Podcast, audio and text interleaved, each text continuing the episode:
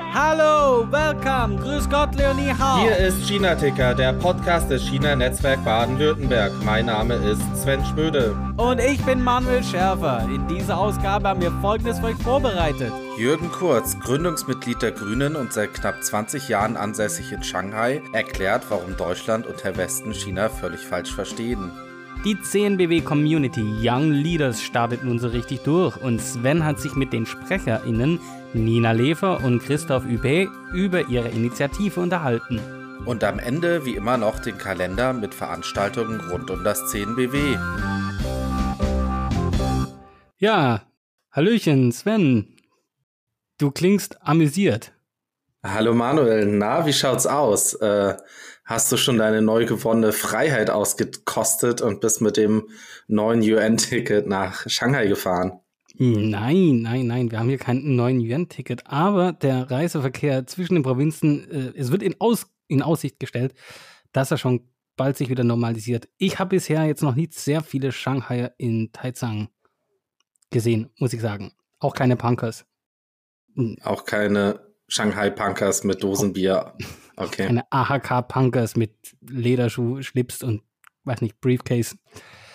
Aber ich glaube, sie dürfen so langsam wieder in ihre, in ihre ähm, Fabriken und so. Ja, also interprovinziell, äh, interprovinziell ist, glaube ich, bis jetzt äh, immer noch ein bisschen heikel. Ähm, und man braucht halt für alles dann die Tests und so weiter. Aber ansonsten ja, nichts Neues im Osten. Äh, so, erstmal von mir aus gesehen. Okay, also für dich ist sozusagen in Taizang alles beim Alten geblieben.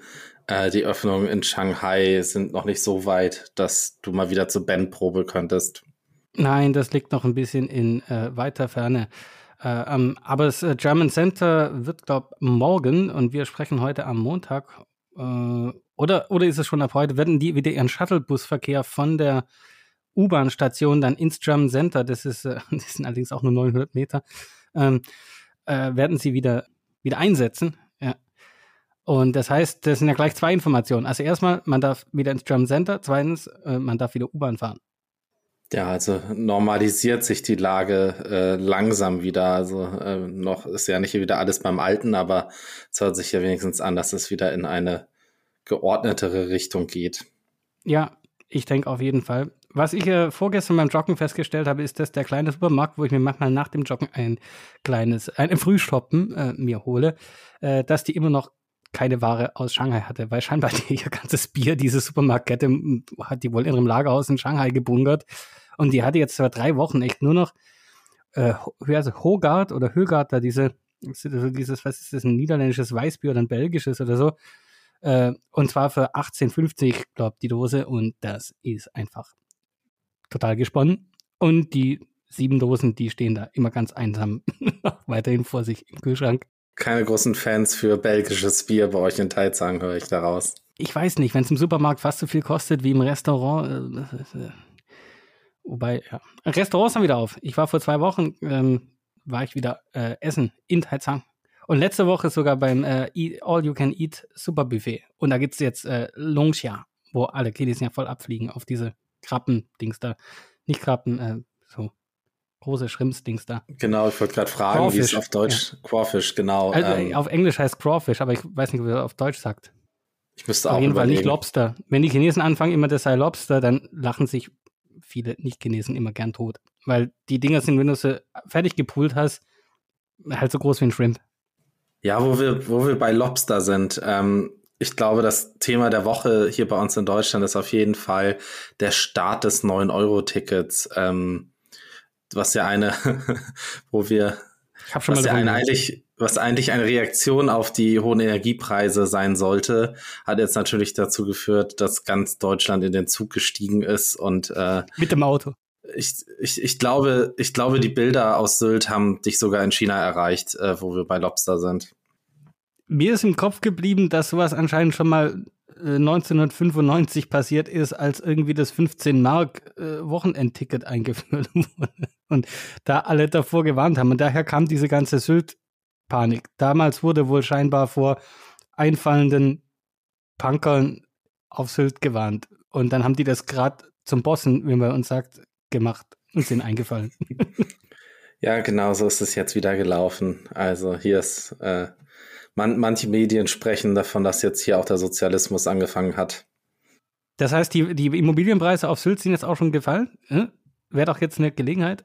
Oder ist es noch nicht da ganz so einzusteigen? Nee, ich glaube, ganz so schlimm ist es noch nicht. Äh, also, beziehungsweise so günstig, dass man da wirklich investieren kann, ist es jetzt noch nicht geworden.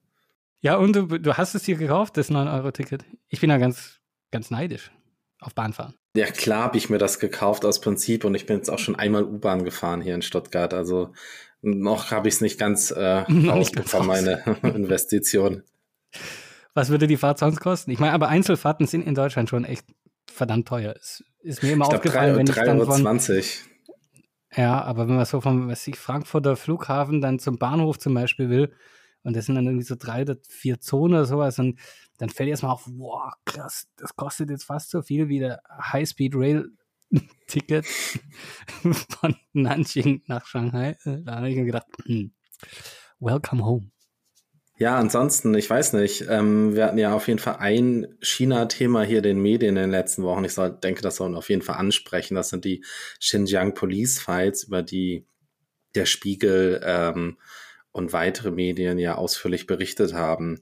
War das ein Thema bei dir in China in den Medien, dass das hier, dass diese geleakten Files, ich glaube durch einen Hack oder so, international so viel Beachtung bekommen haben?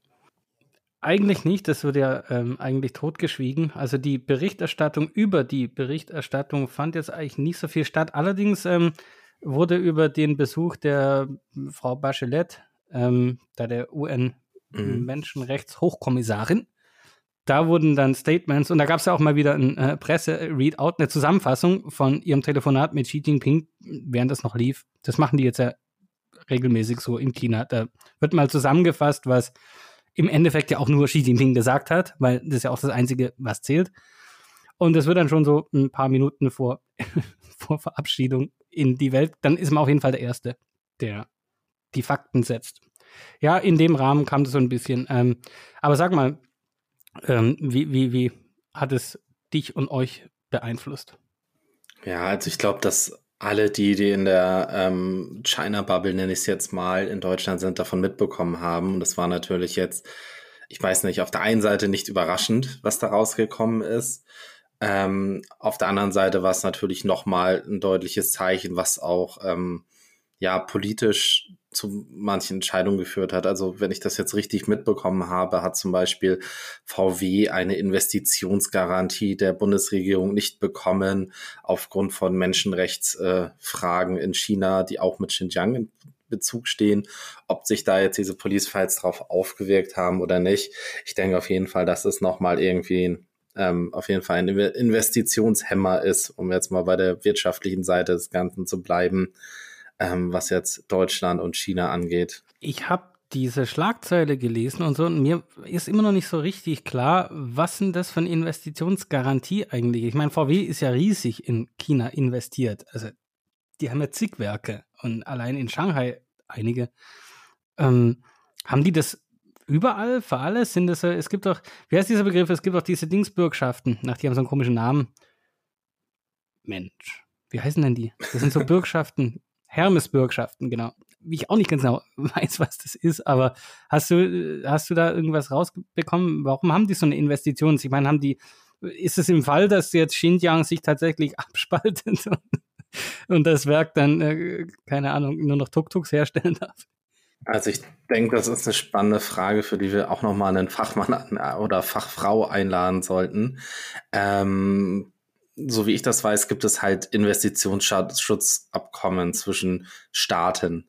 Und im Endeffekt bedeutet das, wenn die Unternehmen aus einem Staat in das andere investieren, dass dann der Staat so ein bisschen, falls diese Investitionen abzuschreiben sind, ich meine, das haben wir jetzt ja im Fall von Russland gesehen, wie schnell das auch wirklich äh, zustande kommen kann, ähm, dass dann der Staat sozusagen einspringt und Kosten übernimmt. Und ja, im Falle von China hat VW jetzt diese Garantie von der Bundesrepublik Deutschland wohl verwehrt bekommen aus dem Wirtschaftsministerium, beziehungsweise es wurde auf jeden Fall darüber geredet.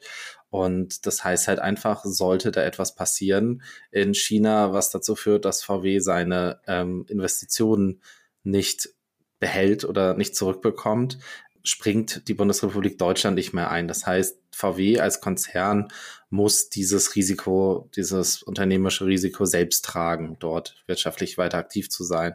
Und soweit ich weiß, war es auch gar nicht, äh, es ging gar nicht um eine Investition in ein Werk in Xinjiang, aber da VW da ja ein Werk unterhält, ähm, das in Bezug zu diesem neuen Werk stand, wurde deswegen dieses, äh, die Garantie verwehrt. Ein interessantes Konzept, vor allem, weil wir haben, da haben wir auch schon ein paar Mal drüber gesprochen, äh, es gibt ja jetzt noch diese ganze Lieferkettengesetzgeschichte. Also angenommen, ein in China investiertes Unternehmen, das verliert dort sein Geschäft ganz abrupt, weil es andernfalls äh, gegen europäische Gesetze verstößt, dann würde die Bundesregierung dann da einspringen und die raushauen. Und, oder äh, spinne ich jetzt völlig? Die, die genauen Rahmenbedingungen müssten wir wirklich nochmal an den Fachmann fragen, aber ähm, so stelle ich mir das vor.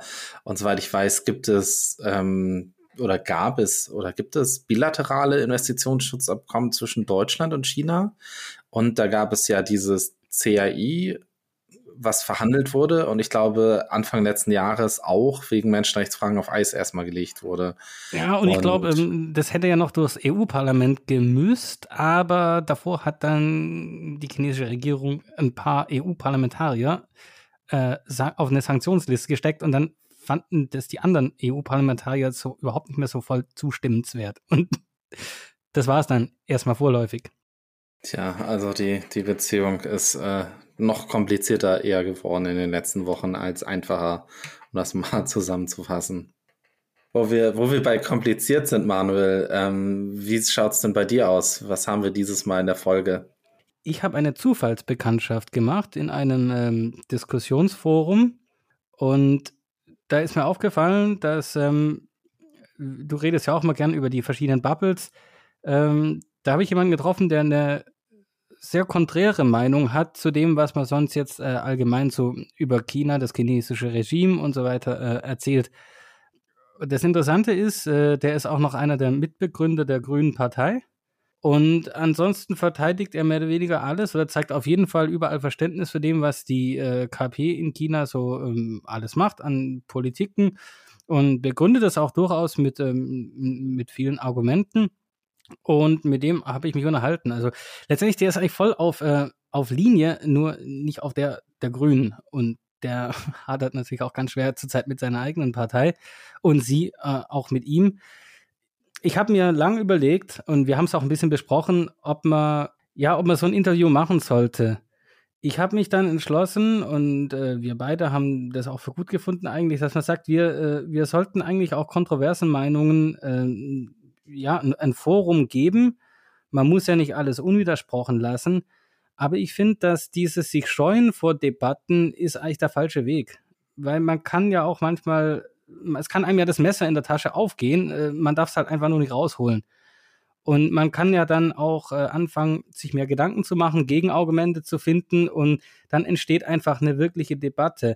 Immer diese schon aus Angst vor Kontroversen und vor Debatten und vor unharmonischen Tönen ähm, einfach äh, generell diskutieren nicht zuzulassen, ist der Weg, den wir eigentlich in der Demokratie nicht, äh, nicht gewählt haben. Und deswegen ähm, haben wir das jetzt mal so gemacht.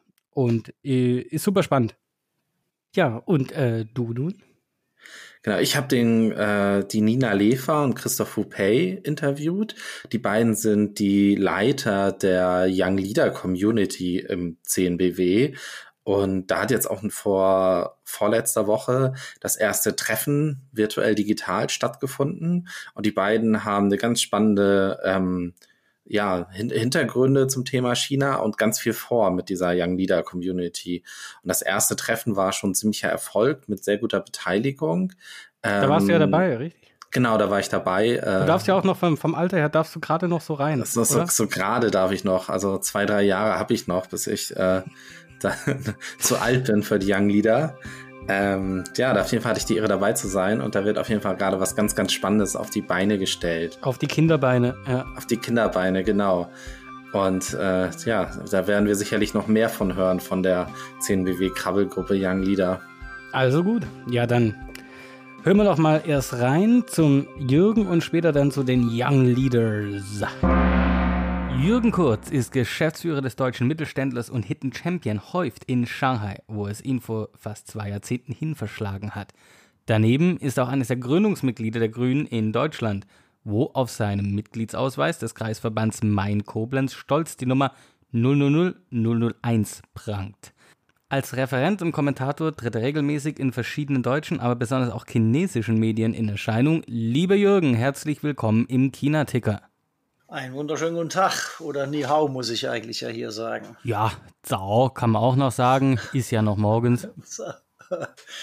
Jürgen, dieses Jahr feierst du dein 20-jähriges China-Jubiläum. Laufen denn schon die Vorbereitungen für all die Feierlichkeiten und womit wird angestoßen? Sekt oder Motai?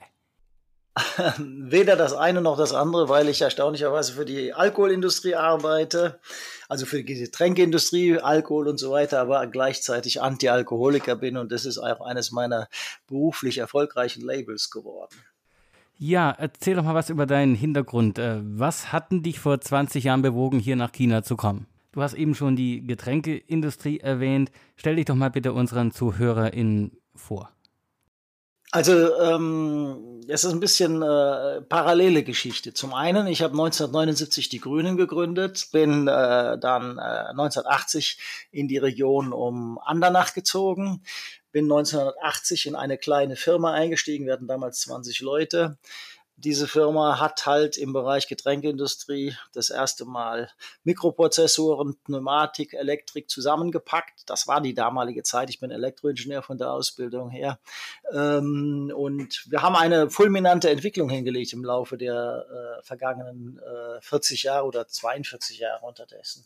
Ähm, ich habe halt den Betrieb mit aufgebaut, war immer im Management-Führungsgremium gewesen, war aber auch gleichzeitig immer politisch aktiv. Ich habe äh, die Partei mit weiterentwickelt entwickelt. Ich bin in der, im Landesvorstand zwischendurch gewesen. Ich war im Kommunalparlament immer. Das ging immer wunderbar politisch alles zusammen, obwohl wir äh, politisch in der Firma nicht immer einer Meinung waren. Zu dem damaligen Zeitpunkt war Grünsein noch ein hartes Leben. Geht auch nach drüben, war so eine der wichtigsten Ansagen, die man immer bekommen hat, wenn man Infoständen unterwegs war. Ähm, und als ich dann so nach 20 Jahren äh, kam dann die Frage, wie geht's weiter? Der Betrieb war aufgebaut, strukturiert, etabliert und ich bin ein Typ, der gerne Dinge aufbaut. Und dann haben wir festgestellt, also habe ich damals dann festgestellt durch einen Besuch auch in Asien, dass in Asien unbedingt was gemacht werden muss. Äh, bin zu unserem Chef gegangen, private Firma, privates äh, Eigentümer geführtes Unternehmen und bin dann rübergegangen nach China, weil einfach mich der Job, die, die, die, die Aufgabe reizte, was zu entwickeln. Und das war extrem erfolgreich. Wie ich in meiner Einleitung erwähnt habe, bist du ein regelmäßiger Gast und Kommentator zu Fragen rund um China, zum Beispiel in der Phoenix-Runde dieses Jahr im Vorfeld der Olympischen Spiele in Peking. Dort äh, beschreibst du, wie eine angeblich einseitige und voreingenommene Haltung deutscher und westlicher Journalisten, ja, sozusagen das Klima vergiftet und die Chinesen sich daher gar nicht mehr auf Gespräche und Interviews einlassen würden. Hm, wie sehr sind denn die Chinesen über die Berichterstattung in Medien außerhalb Chinas im Bilde? Äh, besonders die 99,9 Prozent ohne VPN. Ähm, also es sind ja nicht 99,9 Prozent ohne VPN. Es haben viel mehr Leute VPN, als man das bei uns glaubt, weil VPN, der VPN wird auch heutzutage in den chinesischen App Stores angeboten. Aber viele Chinesen interessieren sich gar nicht dafür. Man muss aber berücksichtigen, wir haben äh, vor der Pandemie 100 Millionen Chinesen äh, jährlich gehabt, die ins Ausland gereist sind und die wissen schon und interessieren sich schon dafür. Wir haben in den Unternehmen führende Leute oder aktive Leute, die interessieren sich sehr wohl und die sind auch neugierig, die Chinesen. Die wollen das auch wissen. Aber sie können die ganze Berichterstattung, wenn sie was mitkriegen, können sie überhaupt nicht verstehen, was da berichtet wird über China. Weil es ist für sie in der Wahrnehmung so weit weg von dem, was wirklich passiert. Und dann ziehen sie sich zurück und sagen ganz einfach, die verstehen China nicht, die verstehen uns nicht. Deswegen haben ja auch die Chinesen Chinesen sind ein sehr auf sich selbst fokussiertes Volk. Bei der Größe ist das nicht ganz überraschend. Aber sie haben äh, einfach abgeschlossen mit dem, was da zum Teil über sie kommentiert wird. Ja, das können die nicht verstehen. Das ist so deren Denkweise. Ähm, ganz kurz zum VPN, da möchte ich jetzt nachfragen. Du behauptest, dass ein VPN in China problemlos erstens zu kaufen, zu nutzen ist und sowohl toleriert als auch nicht weiter sanktioniert wird. Bist du dir da sicher? Ja, da bin ich mir sicher. Solange man nicht hingeht und versucht, über diese Systeme politische Aktionen zu starten, die entsprechend der Konstitution oder der Gesetze in China nicht zulässig sind, gibt es überhaupt kein Problem. Die Chinesen sind extrem tolerant, auch die chinesischen Regierungen sind sehr tolerant. Solange, wenn man also hingeht und meint, jetzt müsste man politisch damit agitieren, dann wird es eng. Es gab da aber jetzt einen Fall vor kurzem und ich habe den jetzt nicht genau dokumentiert, aber ich meine, da ging es um einen Fall, wo jemand zumindest eine Strafe oder irgendwas bekommen hat, weil entdeckt wurde, dass er mit VPN auf irgendeiner Seite, ich weiß nicht mehr was, Bloomberg oder irgend, irgendwas, auf jeden Fall mit Finanzen, nichts Politisches jedenfalls war. Das ging so ein bisschen durch die Twitter-Gemeinde. Ähm, ich möchte es einfach hier jetzt nicht so unwidersprochen stehen lassen. Ich glaube, äh, da müssen wir nochmal einen Realitätscheck machen ich bin mir 100% sicher, dass es Leute gibt, die mir beweisen würden und wollten, dass es nicht so ist, wie ich das gerade beschrieben habe. Ähm, da bin ich mir 100% sicher, weil das kenne ich ja. Das ist ja das Konzept, das wir in der ganzen Berichterstattung haben. Wenn man dann aber meistens, also alles, was ich bisher analysiert habe, wenn ich dann meistens weiter tiefer einsteige, dann stelle ich fest, da ist noch, da war etwas gelaufen, was ja vielleicht irgendeinem lokalen Polizisten oder irgendeiner lokalen Organisation, wo man dann auf den Schlips getreten ist und dann kam es dazu. Ich bleibe dabei bei der Aussage.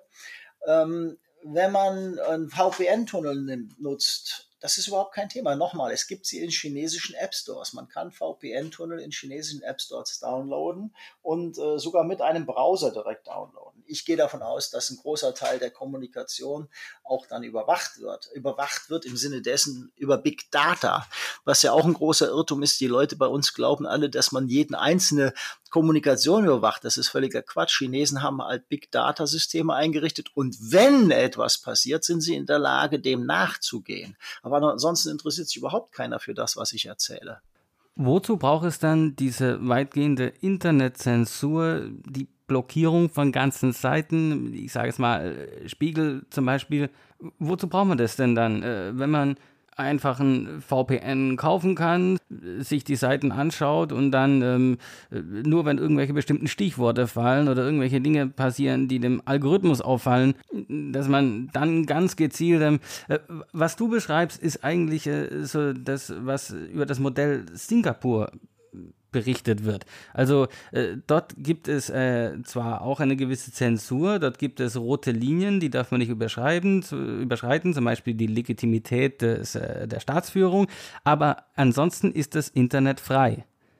Ähm, ja, das ist äh, also äh, das ist jetzt eine spannende Frage aus meiner Sicht. Das kommt jetzt genau an den Punkt, wie managt man ein 1,4 Milliarden Volk, das derart inhomogen ist. Wir haben es mit äh, Shanghai, einer sehr aufgeklärten Stadt zu tun, hoher Bildungsstand, äh, hohe Einkommen. Dann haben wir es mit ländlicher Bevölkerung zu tun und das habe ich schon oftmals beobachtet. Wir haben es mit Bevölkerung zu tun, die glauben, was in Zeitungen steht. Also das klingt ganz komisch. Ich meine, bei uns in Deutschland glaubt keiner, was in der Bildzeitung steht, sondern da weiß man, das ist eine Geschichtenerzählung. Okay, manchmal erzählen sie was Interessantes, Sportteil ist sehr interessant, aber da glaubt keiner richtig dran, sondern da nimmt jemand das wahr und sagt, das ist eine Meinungswahrnehmung, ist eine Meinungsgeschichte, eine Meinungsdarstellung. Aber hier zum Teil die Menschen, wenn man denen was schreibt, in, in den Medien was schreibt, da hat man einen sehr großen Anteil in der Bevölkerung, die nehmen das für bare Münze und reagieren für sich individuell darauf. Das mag komisch klingen, aber es ist tatsächlich so. Anders ausgedrückt, wenn irgendein Journalist dann irgendeinen Unfug in, äh, als, äh, als Realität verkauft, kann man tatsächlich auf diese Art und Weise auch die Bevölkerung kräftig un, äh, in Unruhe bringen. Das mag für uns schwer nachvollziehbar sein, dass wir dann, wir sagen, das ist doch okay, lass sie doch machen, die können doch für sich selbst entscheiden. Das stimmt auch. Das ist ja auch in einem 80 Millionen Einwohnervolk kein Problem. Aber in China hat man extreme Angst vor Unruhen egal ob die berechtigt sind oder nicht berechtigt sind. Das ist ja auch der Grund, warum China, äh, warum immer behauptet wird, China hätte einen Vertrag äh, mit, der, mit der Geschichte der Bevölkerung, dass man hingeht und sagt, wir entwickeln das Land, wir sorgen dafür, dass euer Wohlstand sich verbessert, dafür lasst ihr uns mal machen. Ähm, und wenn das größte, die größte Sorge, die man in China hat, ist, dass irgendwo Unruhen ausbrechen und das Land dann nicht mehr zu managen ist. Und aus diesem Grund sind die tatsächlich die Behörden schlichtweg haben ein System aufgebaut, das nicht zu viel Kakophonie in die Medienlandschaft reinkommt. Ob man das gut finden muss, ich finde das nicht gut. Ich bin auch nicht davon begeistert, aber ich kann es nachvollziehen von der Regierungskonzeption. Mm, gehen wir mal weiter zu einem anderen Punkt. Also das Jahr 2022 war ja eigentlich so für die äh, China-Berichterstattung äh, sehr erfolgreich. Ähm, nach den Winterspielen in Peking, dann den Freundschaftsbekundungen mit Russland, trotz des Angriffskriegs in der Ukraine, äh, dem Lockdown in Shanghai.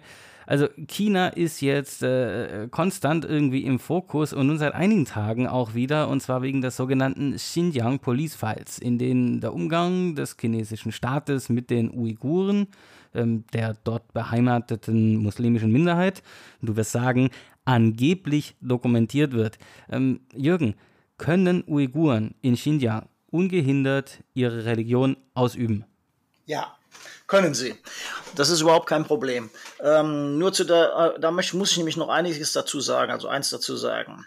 Nicht die Police Papers haben äh, das Problem erzeugt, sondern der Besuch von Michelle Bachelet, der UN-Hochkommissarin.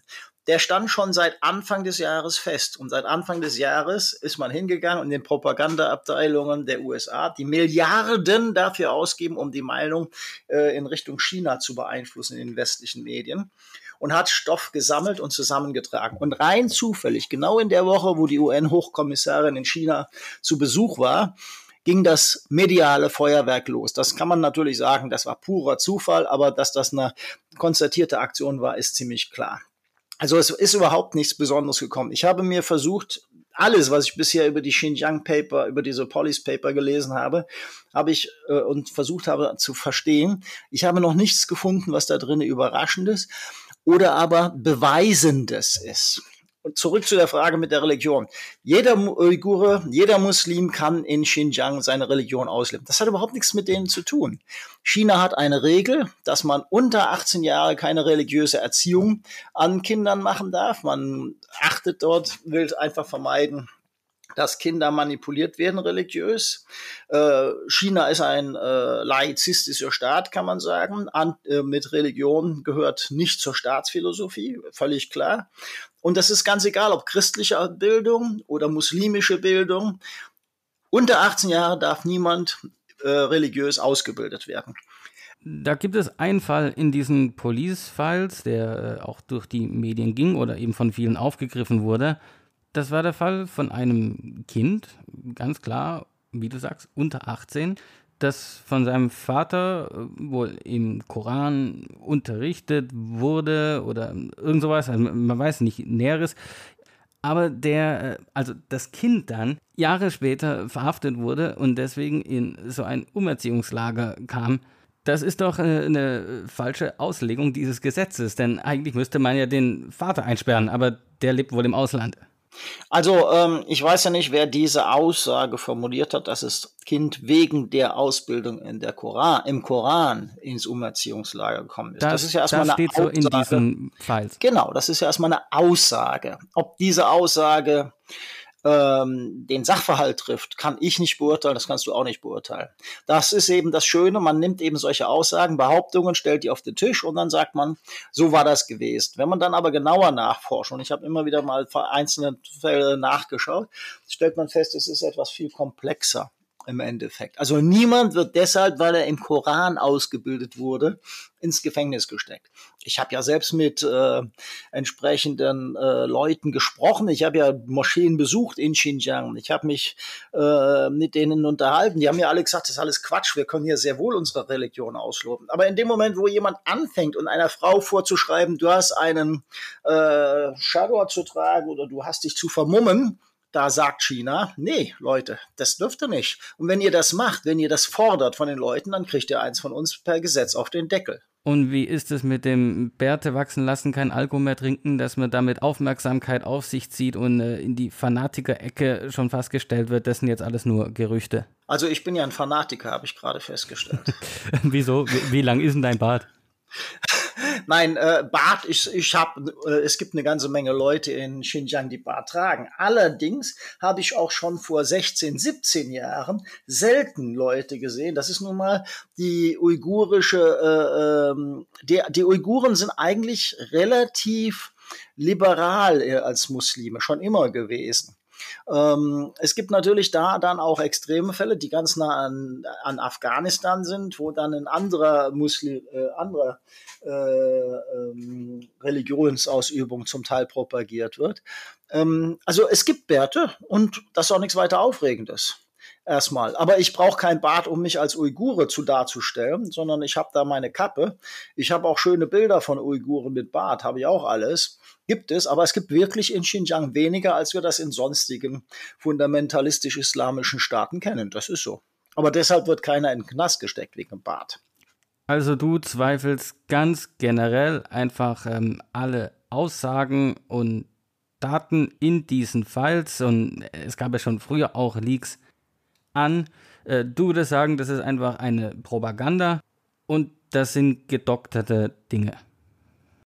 Also ich erkläre es vielleicht noch mal ein bisschen anders. Xinjiang hat ein ernstzunehmendes Extremismusproblem, hat es und hat es gehabt, ganz schlimm. Wir haben in den Jahren 2000 2010 bis 2015 fürchterliche Terroranschläge gehabt. Dinge, die gar nicht in die Öffentlichkeit getragen wurde, weil China, das ist nun auch mal ein Teil der Politik, wie man damit umgeht, versuchte nicht Unruhe in die Bevölkerung zu tragen. Der Angriff in Kunming auf den Bahnhof, den hast du selbst erlebt, also das, den kennst du noch ich habe von meiner Schwiegermutter über meine Schwiegermutter immer mal wieder gehört, dass mal wieder eine Polizeistation äh, überfallen wurde und mehrere Polizisten umgebracht wurden. Das stand dann in keinem Medien drin.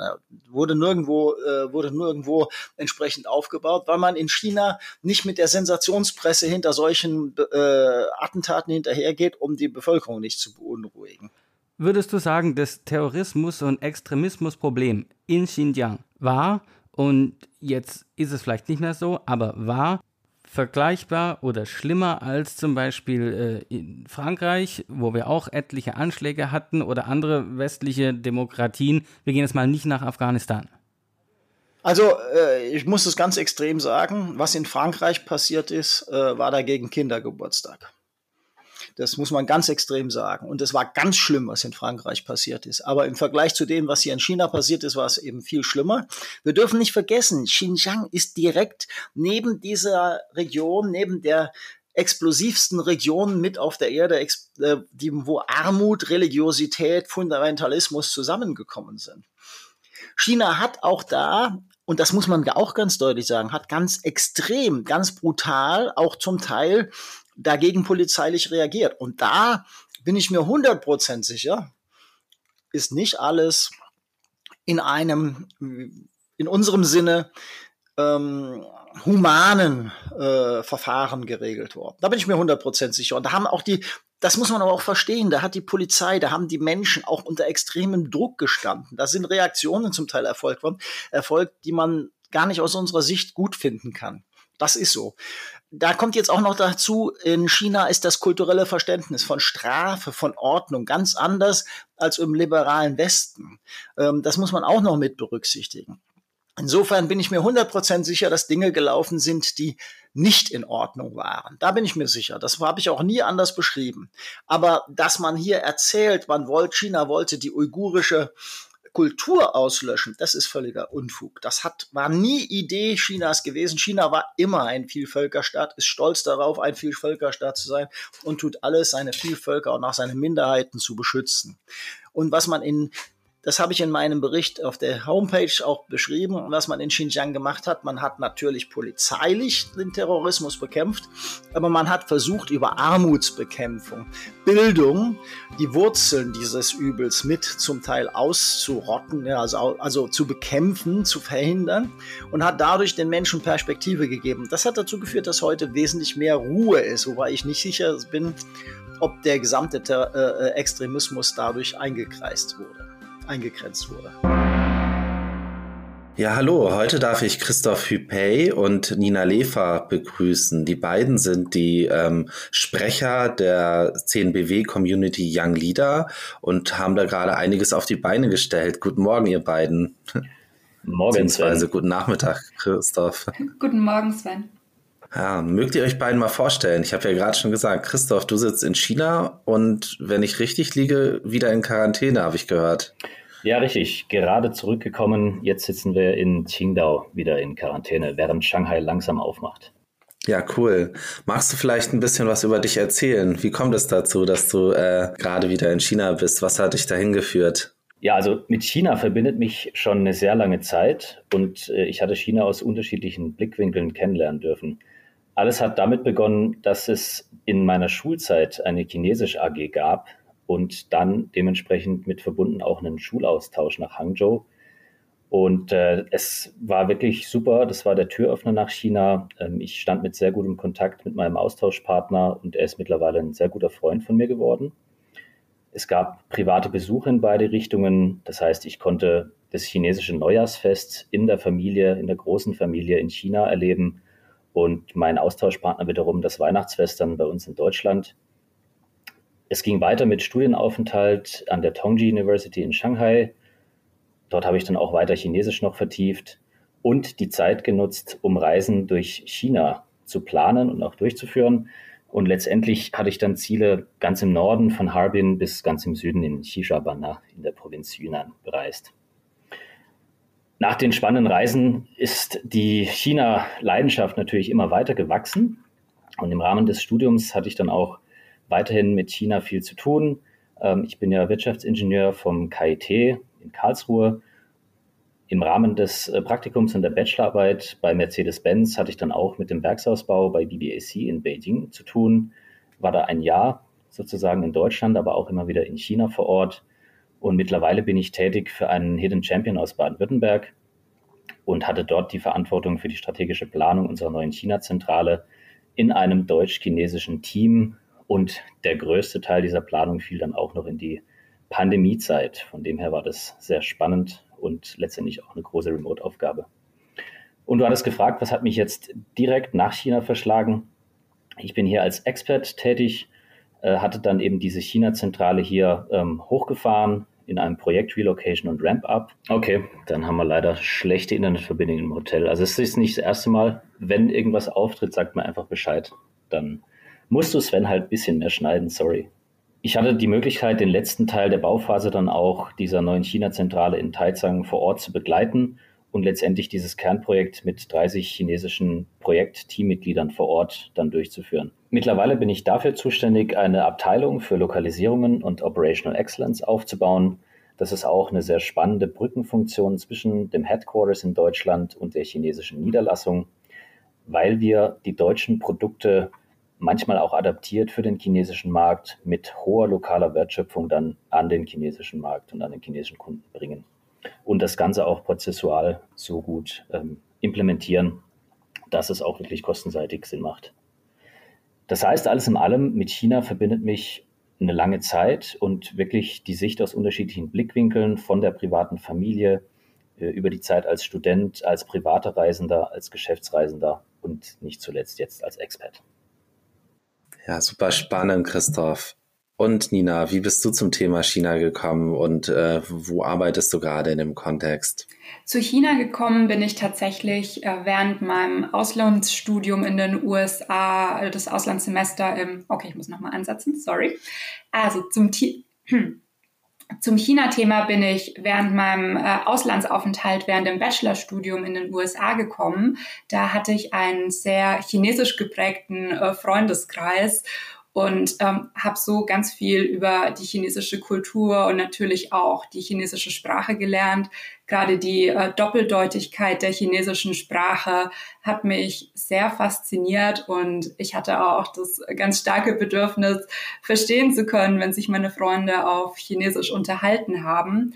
Und gleichzeitig war in den USA das ganze Thema Chinas Aufstieg und wie das auch ähm, die Weltordnung und die Weltwirtschaft beeinflussen wird schon ein großes Thema. Und das war so ein Thema auf eine Art und Weise, wie ich das in Deutschland ähm, so noch nicht wahrgenommen hatte. Und das hat bei mir das Interesse geweckt, mich äh, zum einen mehr mit der Sprache und der Kultur zu besch äh, beschäftigen, aber auch gleichzeitig ähm, mehr mit äh, den ähm, wirtschaftlichen und politischen Aspekten von Chinas Aufstieg. Und deshalb bin ich dann an die Goethe-Uni gegangen in Frankfurt und habe dort ähm, internationale Studien und Friedens- und Konfliktforschung studiert, weil äh, die Goethe-Universität eine der wenigen Universitäten mit einem Lehrstuhl für Weltordnungsfragen ist und hatte dort auch die Gelegenheit, mein Studium sehr stark auf China und ähm, den, die, das Thema Weltordnung ähm, auszurichten. Und ähm, während meinem Masterstudium dort hatte ich dann die Chance, über das China-Programm ähm, der Studienstiftung und der Alfred Krupp von Bohlen und Halbach Stiftung ein Jahr nach China zu gehen und dort ähm, meine Sprachkenntnisse zu verbessern und auch gleichzeitig ähm, ein Praktikum zu absolvieren. Und das war für mich eine total tolle Gelegenheit, weil ich nicht klassisch Sinologie studiert habe und sich gerade dieses Programm an Nicht-Sinologen mit China-Interesse gerichtet hat. Und das hat mich auch in China so ähm, begeistert, auch mit all seinen Herausforderungen, dass ich ähm, nach meinem Uni-Abschluss auch unbedingt im China-Kontext an der Schnittstelle ähm, Kommunikation mit China, Wirtschaft äh, und ja, Wirtschaft und Kommunikation ähm, arbeiten wollte. Und zu der Zeit hat man bei Baden-Württemberg international ähm, eine äh, Projektmanagerin für den Länderbereich China gesucht. So bin ich zu äh, Baden-Württemberg international gekommen. Da bin ich auch jetzt noch, ähm, aber nicht mehr in der Funktion der Länderbereichsleiterin China, sondern ich leite jetzt den Bereich Internationalisierung. Ja, super cool. Ähm, da bringt ihr beide natürlich schon sehr viel Erfahrung zum Thema China mit. Und daher kann sich der 10BW sehr freuen, dass ihr beiden die Sprecher von diesem, von der Community Young Leaders seid. Wollt ihr die Community mal vorstellen? Was ist die Idee dahinter? Gerne. Also ich finde, das China-Netzwerk Baden-Württemberg ist eine super Plattform und sie ist auch genau zur richtigen Zeit entstanden. Ähm, Momentan sehen wir ja eine zunehmende Entfremdung letztendlich zwischen äh, Deutschland, Europa und China, ähm, was ich für eine ungünstige und gefährliche Entwicklung halte. Ähm, beispielsweise, dass wir auch im studentischen Bereich immer weniger ähm, Austausch zwischen den Ländern haben. Und äh, in diesem Kontext und gerade was Politik und Wirtschaft angeht, sollte aus meiner Sicht weiterhin ein verstärkter Austausch anstatt ein, ähm, sage ich mal, ein niedriger Austausch stattfinden und ein Verständnis für beide Seiten entstehen. Ich habe das an meinem eigenen Beispiel gesehen, wie wichtig es ist, sehr früh schon mit China in Verbindung zu kommen, sich mit China auszutauschen und das Land und die Leute zu verstehen. Das heißt, wir haben dann im 10BW auch ein Brainstorming gemacht. Ähm, ich hatte das 10BW von Anfang an unterstützt und so kam dann sehr bald die Idee auf, hier speziell was für junge Menschen zu organisieren. Das heißt, die Young Leaders Community ist ein Netzwerk für junge Führungskräfte oder Young Professionals aus Deutschland und China, über die sich man auf Augenhöhe über die Hierarchien und Ländergrenzen hinweg austauschen kann und dann auch voneinander profitieren kann. Der Fokus liegt tatsächlich ähm, auf den Themen der Geschäftswelt und weniger auf den Themen jetzt, ähm, sage ich mal, reine Sprache zu lernen oder des politischen Austauschs. Ja, auf jeden Fall eine gute Aktion und wie du gerade schon gesagt hast, Christoph, ähm, aktuell ist es ja, wäre zum Beispiel so ein Werdegang wie bei dir gar nicht möglich, durch einen Schüleraustausch nach China zu kommen. Ist das also jetzt auch ein Purpose der Young Leader, diese Möglichkeiten, die es aktuell vielleicht nicht gibt, zu ersetzen? Ähm, ja, in jedem Fall. Also ähm, wie du ja auch schon gesagt hast, Christoph und ich haben beide nicht den klassischen äh, Sinologen, Sinologinnen Hintergrund. Aber was uns beide vereint, ist, dass wir ähm, dass, dass für uns es, es sehr wichtig ist, ähm, dass dieser Austausch und der Zugang äh, zu China, und zwar nicht nur über äh, Bücher, äh, Podcasts, äh, Dokumentationsfilme ähm, bleibt, sondern dass es wirklich zu einem Austausch zwischen äh, China und äh, Baden-Württemberg kommt. Und das ist der ganz klare Purpose der Young Leaders, dass wir eine gemeinsame Plattform für deutsche und chinesische Young Leaders schaffen. Es existieren ja auch ganz viele unterschiedliche Vereine, aber äh, oftmals ähm, konzentrieren sich da entweder ähm, Deutsche oder Chinesen. Und es passiert ähm, leider immer noch sehr selten, dass sich die unterschiedlichen Gruppen auf einer Plattform zusammenfinden. Und das ist ein wichtiger Aspekt der Plattform Young Leaders, dass wir im gleichen Maße chinesische Young Leaders und deutsche Young Leaders auf der Plattform vereinen wollen. Ja, das erste Treffen hat ja auch schon bereits stattgefunden und da war ich auch sehr positiv überrascht, wie groß der Anteil auch chinesischer Teilnehmer war. Es war jedenfalls meine Wahrnehmung. Also es ist auf jeden Fall ein wichtiger Aspekt, dass die Zielgruppen aus beiden Ländern dort zusammenfinden. Absolut. Ich kann nur unterstreichen, was die Nina gesagt hat. Ähm, wir fokussieren uns ausschließlich auf China. Wir möchten Chinesen und Deutsche aus Deutschland und China auf eine Plattform bringen und das Ganze dann auch übersichtlich und familiär halten. Das heißt, wir rufen dazu auf, Young Leaders, junge Führungskräfte mit großem China-Interesse und Offenheit an diesem interkulturellen Austausch, sich dieser Community anzuschließen. Was müsst ihr mitbringen? Führungserfahrung im weiteren Sinne. Das heißt aber nicht zwangsläufig, dass man Personalverantwortung tragen muss, sondern Führung heißt für uns auch, man ist Projektleiter, man kann Fachleiter sein, man kann Gründer sein, ein Experte auf einem speziellen Fachgebiet, ein Expert oder sich sonst mit China vertieft ähm, auseinandersetzen. Die Altersgrenze, wir sind ja Young Leaders, äh, liegt jetzt bei 40 Jahren und die Voraussetzung ist, dass man im CNBW Mitglied wird. Entweder ist das Unternehmen Mitglied oder man kann dann über eine Privatmitgliedschaft ebenso äh, bei uns eintreten. Was uns auch wichtig ist, dass wir den Fokus auf die Young Leaders, die jetzt bereits im Berufsleben stehen, setzen, aber auch die nächste Generation im Blick behalten, heißt die Studenten zu einem gewissen Grad auch einbinden. Wir schauen, wie sich das Netzwerk entwickelt und werden dann zu gegebener Zeit und sofern Interesse besteht, die Studenten auch verstärkt mit einbinden. Ähm, ja, ich habe es ja gerade schon gesagt, die erste Veranstaltung hat ja schon stattgefunden. Wollt ihr da mal einen Einblick geben? Was hat schon stattgefunden? Wie ist das gelaufen aus eurer Sicht? Und vor allen Dingen spannend für unsere Hörer, Hörerinnen, was kommt als nächstes? Wie kann man sich beteiligen? Ähm, stattgefunden hat gerade erst der ähm, CNBW-interne Kickoff unserer äh, Young Leaders Plattform. In dieser Veranstaltung haben wir uns gemeinsam mit den äh, Mitgliedern aus dem CNBW zum Konzept der Young Leaders Plattform ausgetauscht. Ähm, wir haben äh, Herausforderungen im äh, Kontext äh, der aktuellen geopolitischen Entwicklung diskutiert und uns gemeinsam überlegt, ähm, in welcher Form können die CNBW Young Leaders hier einen Beitrag leisten? Wie schaffen wir es auch durch unsere Plattform mehr China-Kompetenz in Unternehmen zu bringen? Wir erhoffen uns da auch einen klaren äh, Trickle-Down-Effekt, dass die Young Leaders ähm, innerhalb des Young Leader Netzwerks des CNBWs natürlich dann auch ihre China-Kompetenz in die jeweiligen Unternehmen tragen und umgekehrt natürlich auch, dass der CNBW ähm, als Plattform ähm, hier Interessierte unterstützen kann, äh, China-Kompetenz ähm, aufzubauen. Was jetzt ähm, nach diesem Kickoff ähm, konkret geplant ist, ist eine ähm, erste Veranstaltung. Das ist ein Career Talk ähm, mit dem Thema Experiences of Two German Experts in China.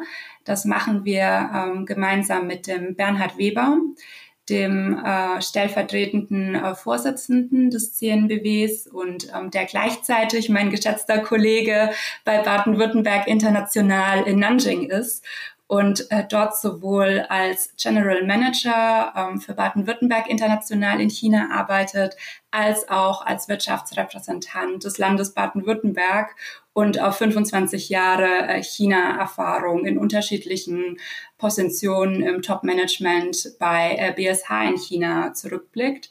Das wäre die äh, Old Leaders-Perspektive und ähm, dann gemeinsam mit Christoph ähm, als Young Leader ähm, seine Perspektive zu seiner Karriereentwicklung und seinen Erfahrungen als Expat in China. Und daran anschließend wird sich, das war ja jetzt dann die typische oder wird die typisch deutsche ähm, Sichtweise auf das Thema Expat in China. Und wir wollen natürlich auch, das hatten wir ja zu Eingang schon gesagt, ist für uns ganz wichtig, beide Perspektiven zu vereinen.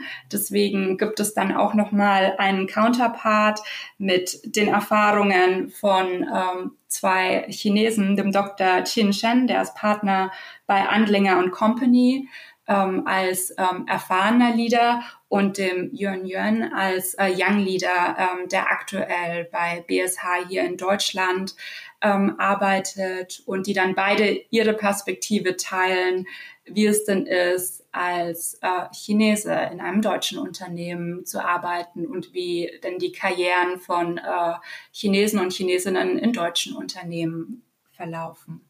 Ja, ich bin gespannt. Ähm, die Anmeldung für die nächste Veranstaltung ist ja schon online. Wann findet die denn statt? Der Talk mit äh, Bernhard Weber und dem Chris findet am äh, 14. Juni um 8.30 Uhr deutsche Zeit beziehungsweise um 14.30 Uhr chinesische Zeit statt und die Veranstaltung wird circa eine Stunde dauern. Okay, cool. Ich packe auf jeden Fall den Link unten in die Show Notes. Wie sieht es darüber hinaus aus? Außer den konkreten Veranstaltungen gibt es noch weitere Netzwerkevents oder anderes, was geplant ist? Ja, also das ist gerade unser Start ähm, jetzt nach unserem internen Kickoff und wir planen natürlich noch viel mehr. Generell sieht es so aus, dass wir aus dem Netzwerk profitieren, aber auch von externen ähm, Experten und anderen erfahrenen China Hands profitieren wollen. Das heißt, wir lernen einerseits aus unseren Mitgliedern oder von unseren Mitgliedern im Netzwerk. Beispielsweise, wie hat jemand ein Unternehmen in China gegründet oder in Deutschland? Wie ist eine Person erfolgreich geworden in einem der beiden Länder?